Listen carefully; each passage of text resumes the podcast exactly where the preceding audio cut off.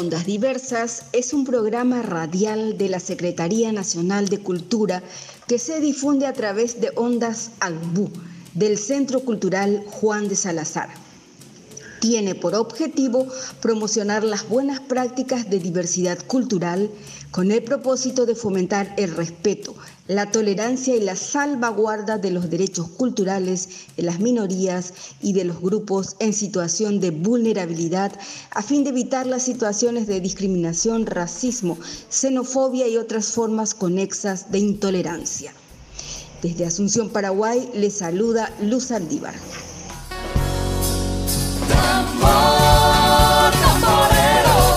Apuntes de la diversidad. Día Mundial del Refugiado. Se celebra el 20 de junio de cada año con el objetivo de visibilizar, denunciar y ayudar a millones de personas que en todo el mundo viven en condición de refugiados, desplazados y los que todavía esperan que se les dé asilo en otros países debido a los conflictos armados, de violencia y persecución de los cuales son objeto dentro de sus naciones. En la cabeza claveles, real. Son muchas las razones por las cuales las personas refugiadas deben comenzar sus vidas en lugares alejados de sus familiares y de la patria que los vio nacer. Entre las más comunes están la persecución por temas políticos, religiosos, sociales, raciales y hasta sexuales. Y de no dar este paso decisivo pueden incluso poner en riesgo sus vidas. La campaña del 2020 buscó sensibilizar a toda la humanidad para que de una vez por todas cese la discriminación, la violencia y la intolerancia entre los seres humanos.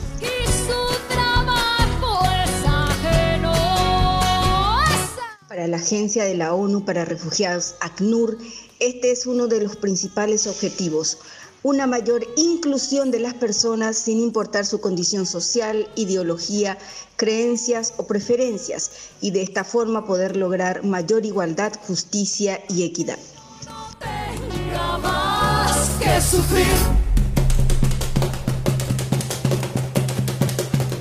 Protección Internacional de los Refugiados.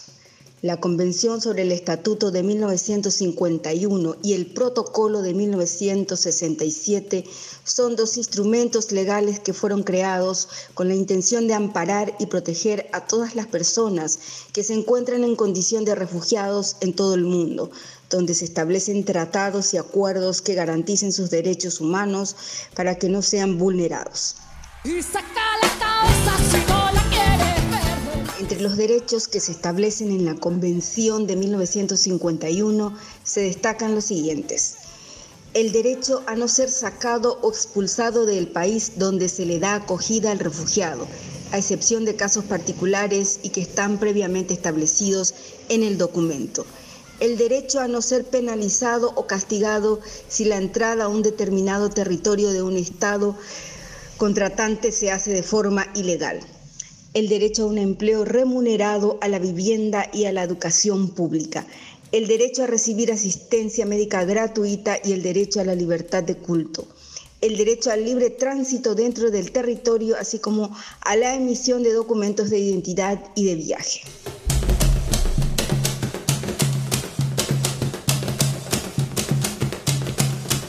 ¿Cómo celebrar el Día Mundial del Refugiado?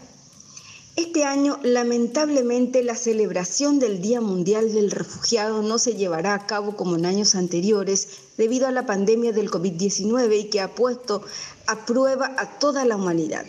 Sin embargo, la labor que vienen desempeñando la Organización de las Naciones Unidas y todas las personas que brindan ayuda humanitaria a todos los refugiados en estos tiempos de crisis no se han detenido. Por esta razón, muchos de estos eventos y programaciones se tienen previstos para ponerse en marcha, pero esta vez de forma virtual.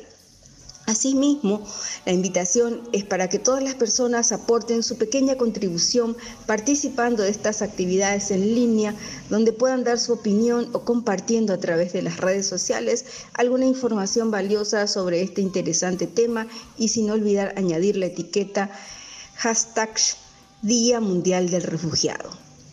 Fuente 20 de junio, Día Mundial del Refugiado, www.umbime.edu.arc.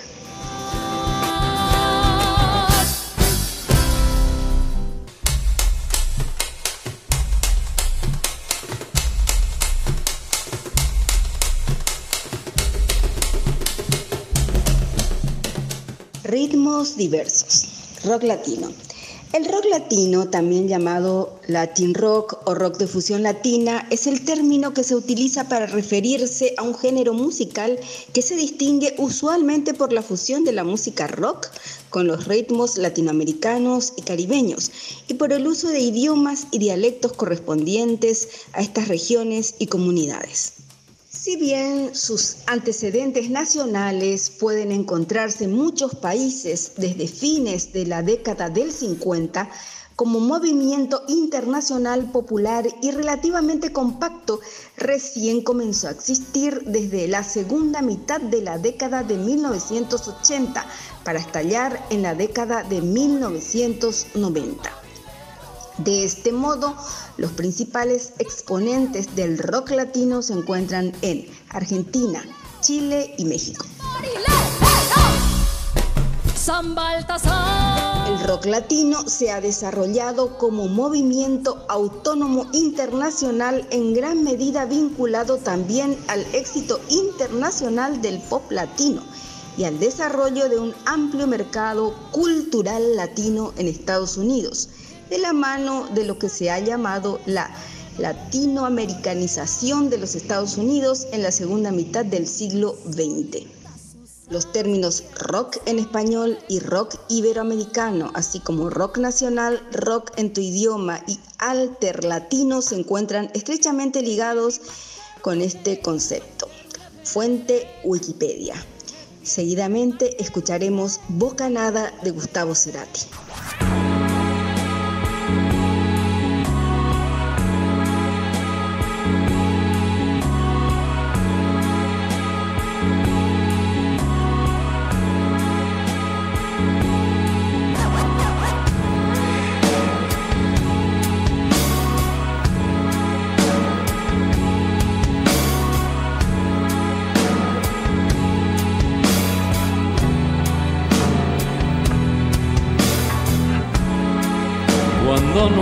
Que decirnos.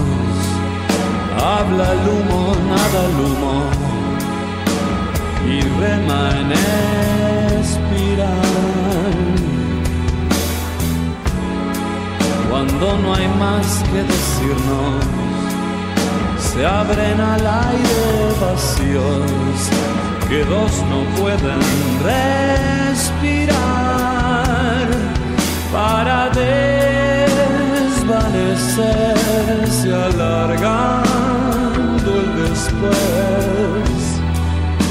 trayectoria sin final, distante placer de una mirada frente a otra, esfumándose.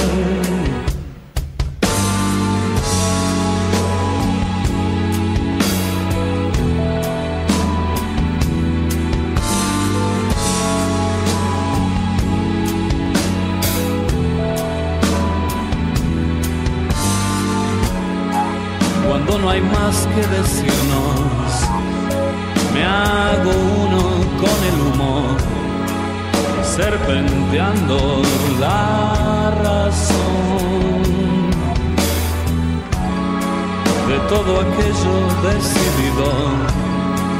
Se estira el tiempo y me olvido, me olvido como dos y en la espera vagamos indiferentes por el espacio que dejó para desvanecerse alargando el después. Una historia sin final placer de una mirada frente a otra, esfumándose.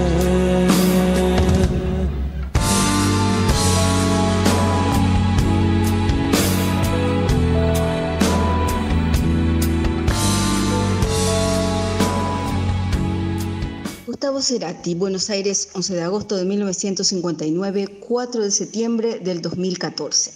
Fue un cantante, músico, cantautor, actor, compositor y productor discográfico argentino que obtuvo reconocimiento internacional por haber sido el líder de la banda de rock Soda Stereo. Es considerado por parte de la prensa, cantantes y críticos como uno de los más importantes e influyentes del rock latinoamericano.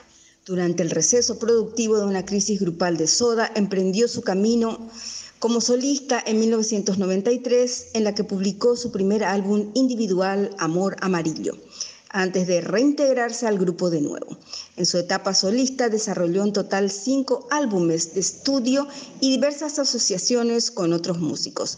También formó parte de varias bandas como Fricción y Roque. Fuente Wikipedia.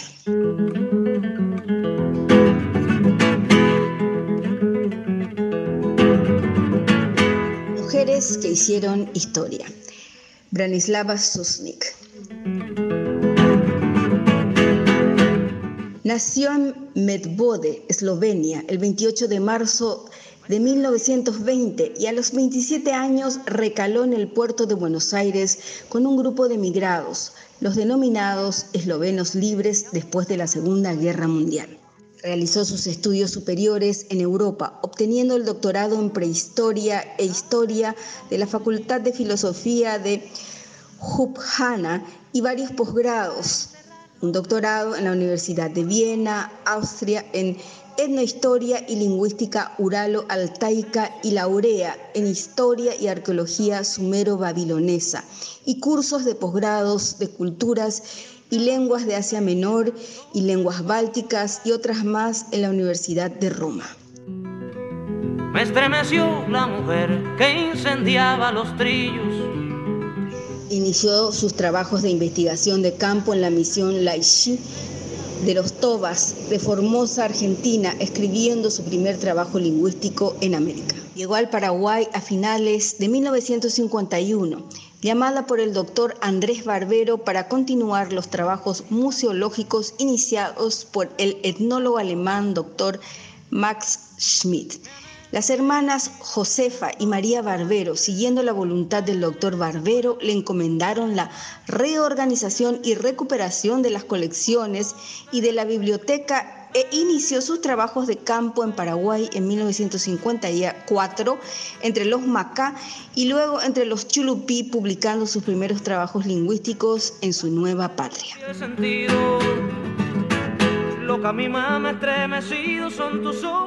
Sus múltiples viajes de estudio entre casi todas las etnias sobrevivientes del Paraguay acrecentaron las colecciones y las publicaciones del museo ya que casi todas sus investigaciones resultaron en frondosos materiales, libros que abarcaron la temática lingüística, etnohistoria, cultura material, etcétera, de los indígenas del Paraguay y América, y de la antropología social del Paraguay, llegando a sumar 77 obras escritas como libros y artículos, quedando algunos trabajos inéditos, los que se editaron póstumamente.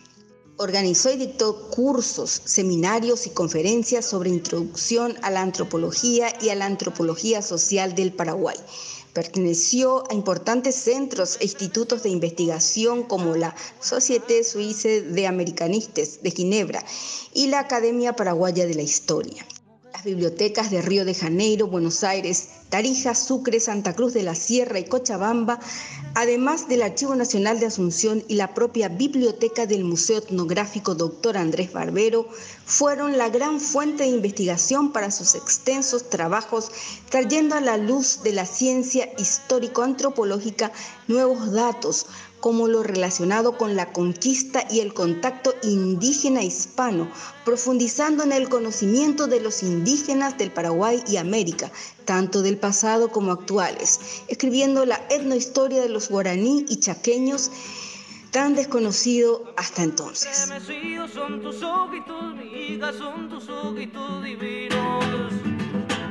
El gobierno nacional reconoció su labor silenciosa y solitaria y su aporte a la cultura paraguaya galardonándola con el primer Premio Nacional de Ciencias en el año 1992, instituido por el Congreso Nacional para ser otorgado cada año al mejor trabajo científico cultural.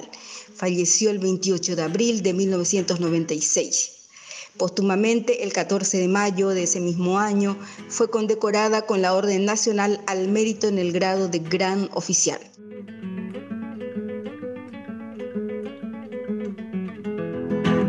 El Museo Etnográfico Dr. Andrés Barbero tuvo el gran honor de tenerla como su directora. Fue una incansable investigadora que con su vasta obra hizo conocer al Paraguay en el mundo científico y cultural. Fuente, biografía doctora Branislava Susnik, Andrés Barbero. Museo Andrés Barbero. www.museobarbero.org.pi.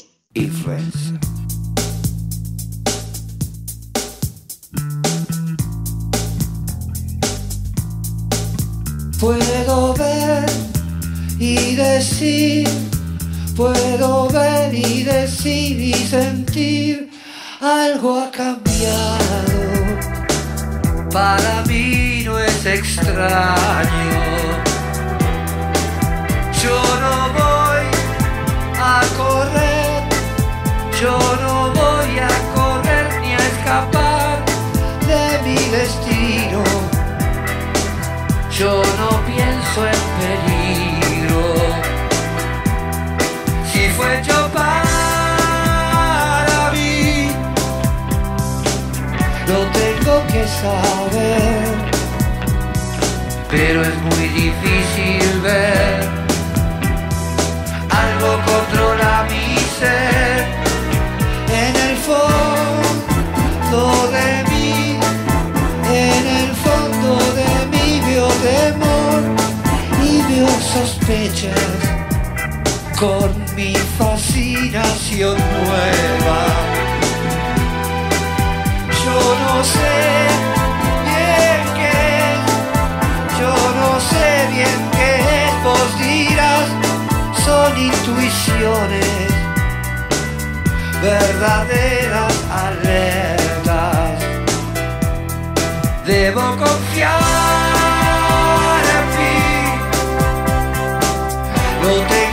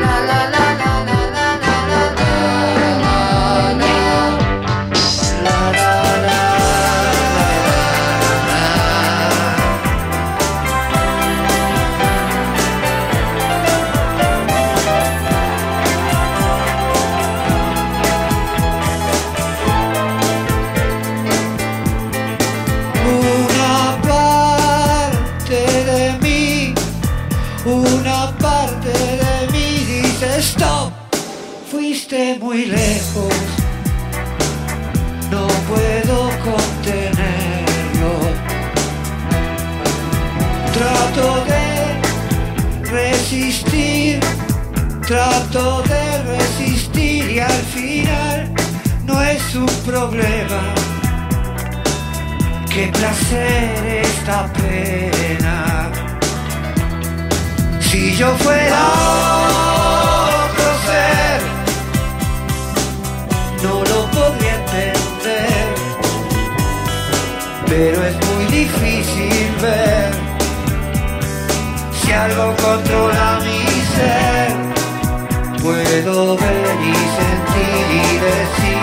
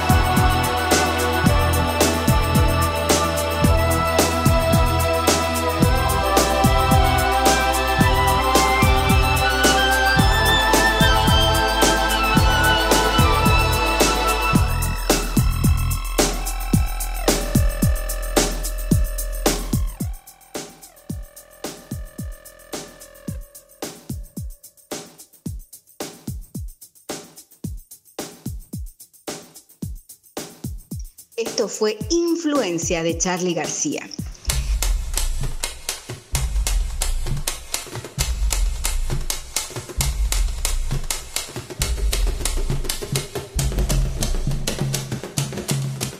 Charlie García, Carlos Alberto García, nació en la ciudad de Buenos Aires, Argentina, un 23 de octubre de 1951. Conocido por su nombre artístico Charlie García, es un cantautor, compositor, músico y productor argentino de rock, considerado uno de los compositores más importantes de Latinoamérica y de la historia de la música popular en español. Su obra le valió el reconocimiento en muchas partes de Latinoamérica. La revista Billboard lo ha definido como un ícono del rock argentino. Folla de Sao Paulo le colocó el mote del Mozart argentino con el que es conocido en Latinoamérica, mientras que la BBC lo describió como a un pionero del rock en español y leyenda viviente. Es considerado como uno de los máximos referentes del rock argentino. Fuente Wikipedia.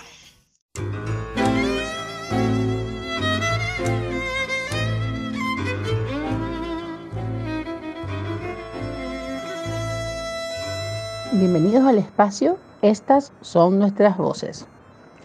En la fecha presentaremos a dos pueblos que pertenecen a la familia lingüística lengua mascoy. Hoy hablaremos del pueblo Guaná y del pueblo Sanapaná.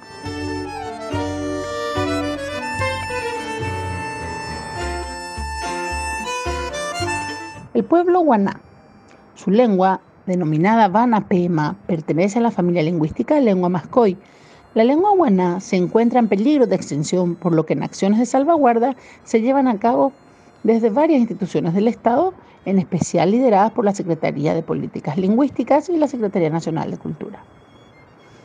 Un poco de historia del pueblo guaná. Luego de la inserción en las tanineras de Alto Paraguay, el pueblo guaná, al convertirse en obrajeros asalariados, perdieron sus técnicas de caza y de pesca, así como la forma de cultivar la tierra. En la vida cotidiana, los guaná mantienen su idioma pese a la dispersión. Son dos grupos de este pueblo que habitan las zonas de Vallemí, a orillas del río Apa, y la zona de Riacho Mosquito. En los últimos años se ha observado que han recuperado algunas fiestas tradicionales. Su religión, la Lachtimay, se llama la fiesta donde se celebra la ceremonia Guanambie, que es el ritual de la pubertad. En este momento los niños denominados Miauk hacen el tránsito para convertirse en hombres. En este evento, las mujeres y los hombres se colocan unos frente a otros, pues el objetivo es contemplarse mutuamente. Así, cada niño que participa de la celebración elige a la joven con quien contraerá matrimonio, el cual se festeja 15 días después de este acontecimiento. A partir de este momento, el nuevo hombre participa de las actividades sociales y políticas a las cuales las mujeres no tienen acceso. Como organización política, los guaná dan fundamental importancia a la representación de la autoridad, al poder y la jerarquía de los jefes. Cada comunidad posee tres niveles jerárquicos, cuya presencia era importante en los ámbitos político y social. Estos datos han sido extraídos del libro Los indígenas del Paraguay de Walter Biederman y José Sanardini y los datos estadísticos de la Dirección General de Estadísticas, Encuestas y Censos.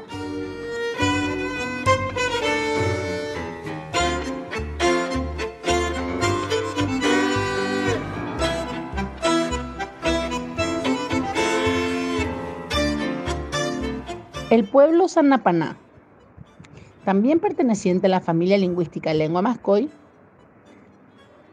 como historia podemos hacer memoria de que hacia el año 1850 se acercaron al río Paraguay para hacer trueque de caza, pieles silvestres y algunos productos agrícolas con personas no indígenas.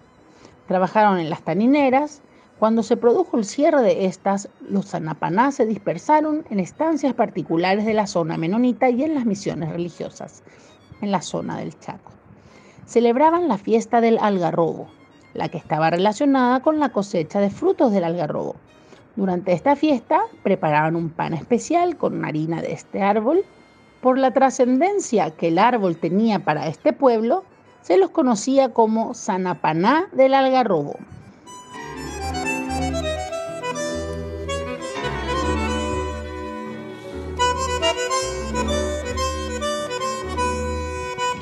Vida cotidiana.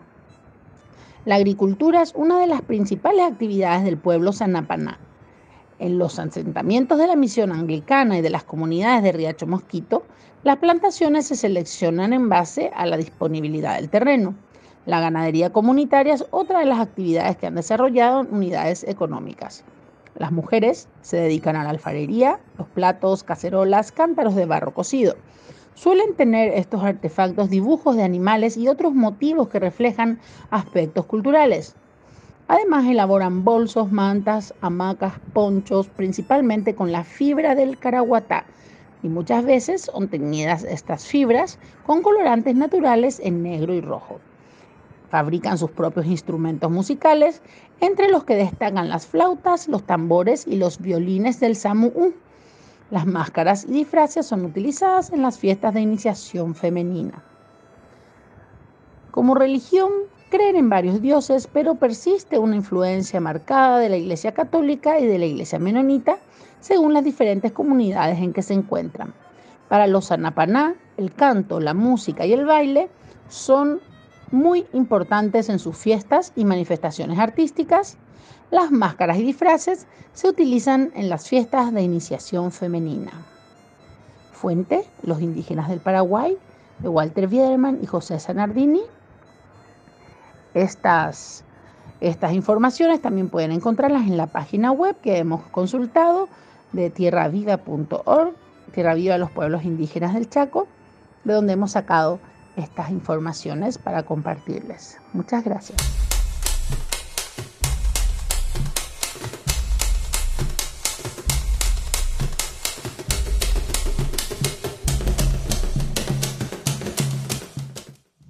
Fue todo por hoy. Muchas gracias por habernos acompañado. Eh, si quieren, pueden escribirnos a ondasdiversas.gmail.com.